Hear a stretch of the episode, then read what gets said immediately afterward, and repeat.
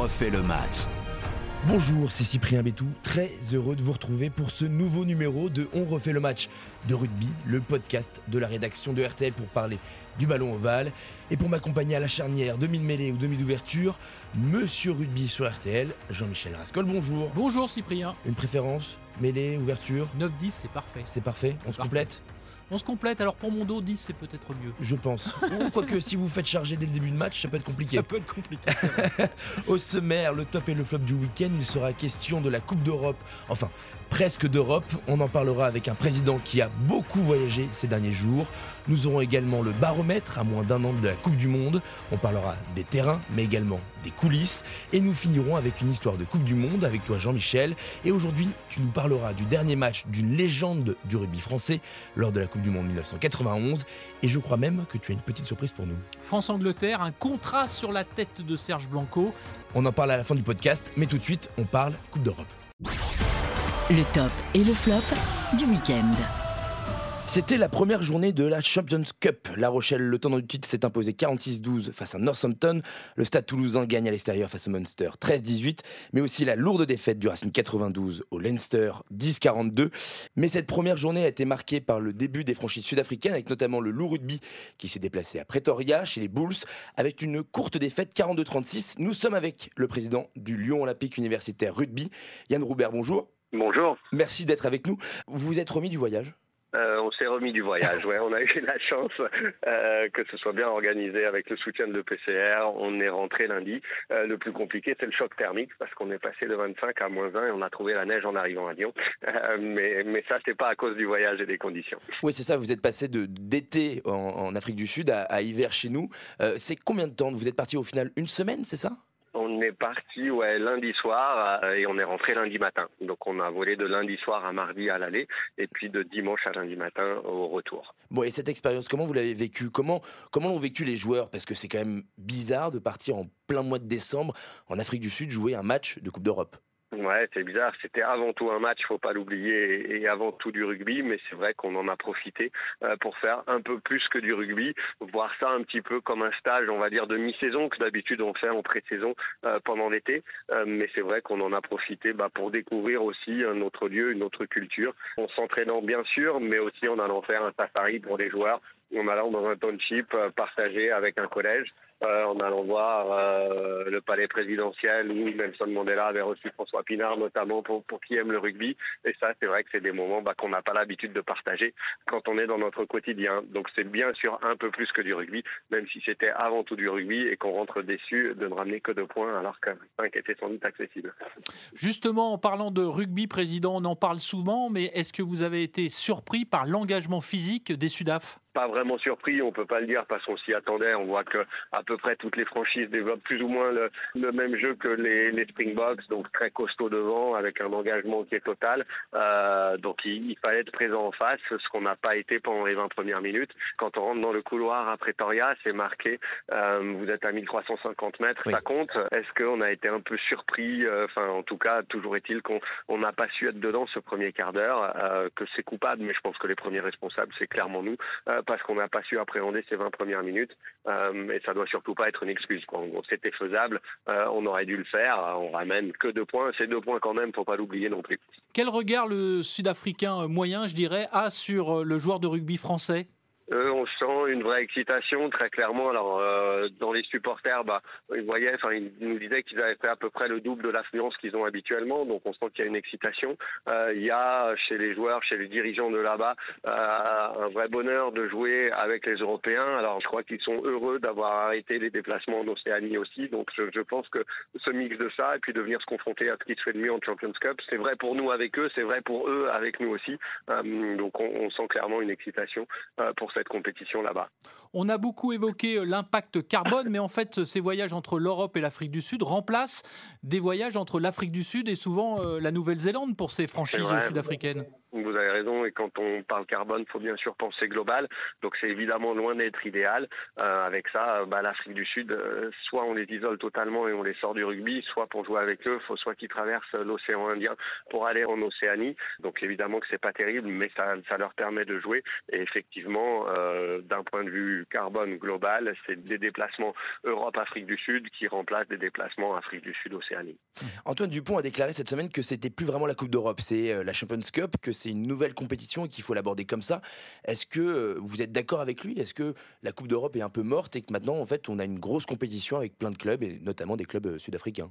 Bien sûr, c'est une continuité parce que ça ressemble énormément à, à l'European Champions Cup qu'on a connu. Maintenant, c'est plus que la Champions Cup, c'est évidemment l'héritière de la, la Coupe d'Europe euh, des clubs champions. Euh, donc ça ressemble énormément. C'est juste qu'en plus, il y a, y a les franchises sud-africaines maintenant bah, qui, j'espère, bah, vont amener ce piment euh, à la fois sportif et puis, puis pour les fans. Nous, bah, je crois qu'à Lyon, on est heureux de les accueillir. Le, le, déplacement a été contraignant, bien sûr, mais enrichissant aussi. Enfin, c'est quand même une expérience. Euh, et après, on sera heureux de les accueillir avec leur cohorte de champions du monde quand ils viendront jouer au Matmut Stadium de Gerland chez nous. Euh, donc oui, c'est quelque chose de nouveau. Et maintenant, c'est vrai qu'il faut sans doute l'appeler Champions Cup beaucoup plus que Coupe d'Europe. Alors justement, on a coché la date du 20 janvier. Hein, c'est bien ça pour le match retour. Exactement, et on espère que cette fois on, sera dedans dès le début et qu'on pourra les battre chez nous après avoir perdu chez eux. Bah au moins eux ils vont ils vont être un peu surpris par le temps, je pense aussi. Le 20 janvier. Euh, ouais, ça leur fera sûrement ouais pour le coup euh, on a eu l'impression de voyager dans le bon sens voilà, on est, allé chez eux parce qu'on est passé de, de 0 à 20. Euh, c'est beaucoup plus dur dans l'autre sens. C'est ça. Il y aura peut-être pas l'altitude mais il y aura peut-être un peu le froid quand même et peut-être un peu de neige. Je vous le souhaite pas mais, mais, bon. on, en doit une. Merci beaucoup Yann Robert, président du Loup Rugby et nous Jean-Michel on regarde vers 2023 en route vers la Coupe du Monde 2023. Et oui, dans moins d'un an débutera la Coupe du Monde de rugby en France, avec France-Nouvelle-Zélande au Stade de France le 8 septembre prochain. Mais pour en être, c'est un long chemin qui attend les joueurs tricolores. Et chaque semaine, on fait l'état de forme.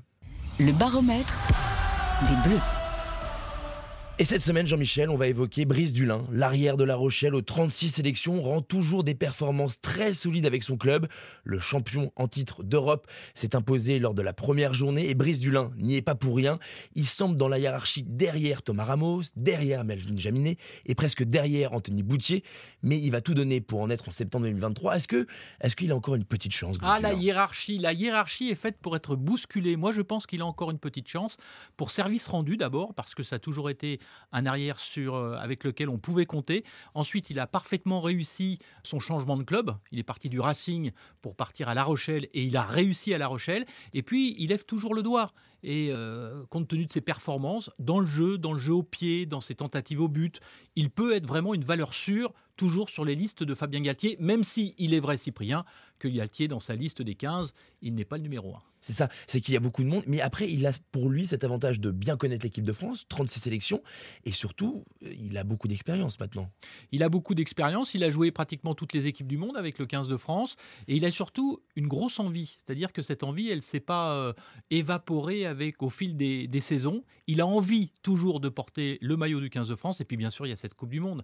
Alors, même, je pense qu'il serait euh, d'accord pour avoir un rôle de, remplaçant, et à ce titre, être remplaçant quand on a son état d'esprit, ça peut être bénéfique pour le groupe parce que euh, il n'a aucune assurance, il le sait, mais il veut juste profiter de l'instant et de l'événement. En tout cas, on lui souhaite d'enchaîner les performances avec son club La Rochelle pour espérer en être. N'oublions pas qu'il est champion d'Europe. Et ça, c'est aussi une belle ligne sur sa carte de visite. C'est ça, c'est ça. Et donc, euh, dans ce baromètre, on va également s'arrêter sur ce qui se passe dans les coulisses de la Fédération française de rugby. Bernard Laporte a été reconnu coupable de corruption, trafic d'influence et prise délégale d'intérêt. Le président de la Fédération française de rugby a été condamné à deux ans de prison avec sursis et d'interdiction d'exercer toute fonction en lien avec le rugby. Seulement, Bernard Laporte a interjeté appel et cet appel est suspensif. Florian Grill, son opposant lors de la dernière élection, a réagi à ton micro, Jean-Michel je pense qu'on ne peut pas considérer qu'il s'est rien passé et dire bon bah il y a appel, tout est formidable. Moi je pense que le comité directeur, devant l'ampleur de cette affaire, il doit démissionner pour donner la parole au club. Donc on est parfaitement en temps et en heure pour faire une élection en mars, pour nettoyer tout ça et puis pour, rassembler le rugby français pour que tout le monde pousse. Euh, J'ai pas envie que pendant huit mois avant la Coupe du Monde, ce soit la chienlit. Donc oui, c'est un vrai tremblement de terre. À quelques mois de la Coupe du Monde. Tout est dit. Hein. À quelques mois de la Coupe du Monde, c'est compliqué. Et surtout, j'ai l'impression que la ministre des Sports s'est même positionnée. Elle est venue en renfort un petit peu de cette idée qu'il faut créer de nouvelles élections, provoquer de nouvelles élections. Elle-même, dans un communiqué, a dit que, compte tenu de la situation, et même si la présomption d'innocence devait être préservée à l'encontre de Bernard Laporte, toutes les conditions n'étaient pas réunies pour que l'équipe dirigeante puisse euh, continuer à être à la tête de la FFR. Et donc, elle suggérait, mais c'est plus qu'une suggestion, il faut savoir que la FFR est délégataire de l'État. Hein. C'est une délégation, en fait, euh, la Fédération française de rugby par rapport à l'État. Et donc, cette euh, suggestion est une marque forte, une demande. Elle va rencontrer les dirigeants de la FFR dans les heures qui viennent. La Ligue a entendu ce qu'a dit la, la, ministre des Sports et doit se prononcer. Peut-être que la Ligue peut aussi se prononcer pour de nouvelles élections. Donc, ça va pas être facile pour l'équipe dirigeante de faire comme si de rien n'était. Et puis cette décision de justice a aussi une importance un peu partout. Euh, Bernard Laporte a pris du recul au niveau de ses mandats internationaux, mais là où ça se pose aussi un problème, c'est en Nouvelle-Zélande. C'est que euh, Altrad, l'autre personne condamnée dans ce dossier, qui a pris 18 mois de prison avec sursis, euh, est également le sponsor des All Blacks de la Nouvelle-Zélande. Et là aussi, aux dernières nouvelles, ça commence un peu à discuter. Et à 8 mois de la Coupe du Monde, ça embarrasse un peu le beau ciel bleu qui était euh, dans le rugby français actuellement. À 260 jours de la Coupe du Monde, c'est quand même euh, une drôle d'épine. Il faut espérer qu'elle ne vienne pas jusque dans les crampons des joueurs du 15 de France parce que ça, ça serait quand même euh, très embêtant. En tout cas, nous, Jean-Michel, on va se plonger dans tes souvenirs pour finir. Histoire de Coupe du Monde. Et on continue de parler de cette Coupe du Monde 1991, Jean-Michel.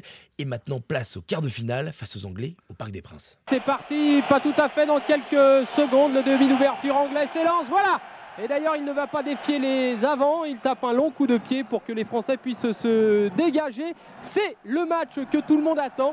C'est un quart de finale de Coupe du Monde. France-Angleterre. Jean-Michel, c'était déjà ta voix, c'était ton match. Et toi, tu as un souvenir très précis de ce match-là. Et c'était déjà une action très importante. Ce coup de pied de Rob Andrew, il va directement, en fait, c'est presque une chandelle, il va directement sur Serge Blanco qui euh, capte le ballon et derrière, les avants anglais se déchaînent. On le fait tomber et puis on va le piétiner. Mais pendant de longues secondes, lorsque Blanco va se relever, il va soulever son maillot et là, il verra qu'il a le torse complètement euh, imprégné des, crampons de, de l'adversaire. Il y avait un plan anti-Blanco, et ça, les Français ne l'avaient pas euh, perçu, anticipé. Il y avait un contrat sur la tête du capitaine du 15 de France. Et toi, sur ce coup d'envoi, quand tu vois Blanco euh, après coup se faire piétiner, est-ce que tu t'en rends compte sur le moment? Ah oui, je m'en rends compte. Je regarde l'arbitre, et surtout, je vois l'arbitre qui ne bronche pas. Il donne juste une petite pénalité. Euh, il y aura aussi un, coup de pied à la tête de Marc Cessillon, d'un Anglais, d'un deuxième ligne anglais, devant le, le juge de touche. Et le juge de touche, là, il regarde sa montre. Voilà, il fait pas signe à l'arbitre. Donc là, on se dit vraiment, il y a quelque chose qui est en train de se passer. Est-ce que David Bishop, l'arbitre néo-zélandais, est vraiment honnête sur ce match? Est-ce que les Anglais ont tout verrouillé pour gagner cette, euh, cette rencontre? Il y a aussi un moment, Franck Menel qui a un ballon, il joue au centre. Franck Menel est associé au centre avec Sella. Il a un ballon, euh, un ballon d'avantage. Il va pour euh, pénétrer dans l'embut. Coup de sifflet de l'arbitre. On revient à l'action précédente et on remet une mêlée. Là, au fur et à mesure de ce match, on se dit on ne peut pas gagner. Et ça va d'ailleurs engendrer l'une des colères noires de l'entraîneur, Dubroca, qui lors de la Coupe du Monde précédente hein, était le capitaine du 15 de France, parce que Dubroca, excédé, va descendre des tribunes à la fin du match et il va croiser David Bishop. Et là, ça pose un problème parce qu'il ne se retient pas. Il va le, prendre par le, le, col du maillot, le coller contre les murs en briques du Parc des Princes. Et là, Bishop euh, est tout effrayé et tout. Cela dit, il n'y aura pas de réclamation de la part de l'arbitre à l'IRB pour faire condamner euh, Dubroca ou quoi que ce soit. Non, c'est la presse anglaise qui aura la peau de Dubroca en disant cette scène est inadmissible. C'est vrai qu'elle l'est. Et euh, Dubroca, avant même la fin de la Coupe du Monde, démissionnera de ses fonctions d'entraîneur du, du 15 de France. C'est malheureux que Serge Blanco termine sa carrière sur ce match. Et Philippe Sella, le grand Philippe Sella, dira que des 111 matchs qu'il a joué avec le 15 de France, c'est sans doute celui qui a été le plus dur pour lui, en tout cas le plus dégueulasse, quoi, celui qui n'aurait pas aimé jouer dans ces conditions. En tout cas, Serge Blanco, une légende du rugby français, et donc c'était son dernier match. Et sur RTL, tu avais rendu hommage à Serge Blanco dans un papier. Serge Blanco pour sa 93e sélection, celui que le monde du rugby appelle le Pelé de l'Oval, a ce soir terminé sa carrière internationale. Un ancien joueur anglais est venu le féliciter à sa sortie du parc. Thank you, Serge. Heureusement qu'un autre funambule a marqué de son empreinte cette Coupe du Monde 91. C'est un Australien, il s'appelle David Campese. L'Australie avait battu en demi la Nouvelle-Zélande et en finale face aux Anglais, il avait fait la différence. Heureusement, les artistes avaient encore leur mot à dire dans cette Coupe du Monde des méchants. Mais thank you, Serge, du coup, vraiment? Oui, thank you. Euh, merci pour l'ensemble de son œuvre. Il hein. ne faut pas oublier que quand même tout au long de sa carrière, il a marqué des essais exceptionnels. Euh, l'essai de la Coupe du Monde demi-finale de 87, mais pas seulement. Quand Serge avait le ballon en main, il se passait quelque chose comme lorsque Pelé l'avait entre ses pieds. Et Serge Blanco, la classe sur le terrain et en dehors, parce que juste après ce match-là, il avait également réagi à ton micro dans les vestiaires du Parc des Princes. Écoutez. La vie est comme ça, euh, les larmes sont passées, euh, la vie continue et puis euh, il faut travailler pour tous ceux qui resteront là et puis que cette Coupe du Monde au moins serve de, base et, surtout de, de moments humbles et d'humilité pour que tous les garçons comprennent qu'il faut continuer à avoir envie de jouer. Pour le moment, je crois que c'est une rencontre qui est, perdue, je crois que ce n'est pas une carrière qui est finie dans ma tête. Il y a encore mon club et je continuerai avec. Le Biarritz olympique. Grand joueur et grand monsieur. Grand joueur, grand monsieur sur et en dehors du terrain, lorsqu'il était amené à, parler à, nos micros. Grand dirigeant aussi, même s'il y a eu des fautes. De toute façon, il aura marqué de son empreinte le rugby français, comme l'a fait par exemple Jean-Pierre Rive, même si Jean-Pierre Rive ne s'est pas investi après sa carrière sur le terrain dans le monde du rugby. Il est parti dans le monde des arts. Non, Blanco est toujours resté très, très proche de sa maison mère, je dirais, et il l'a fait progresser, il l'a fait grandir. En tout cas, merci Jean-Michel pour cette nouvelle anecdote. On se lasse pas de ces archives à l'époque euh, où on entend ta voix fringante et pétillante. Vous voulez dire que j'ai plus ma voix de ténor de l'époque? J'ai dit que euh, on est en hiver et qu'on est tous un peu enrhumés. moi le premier, moi le premier.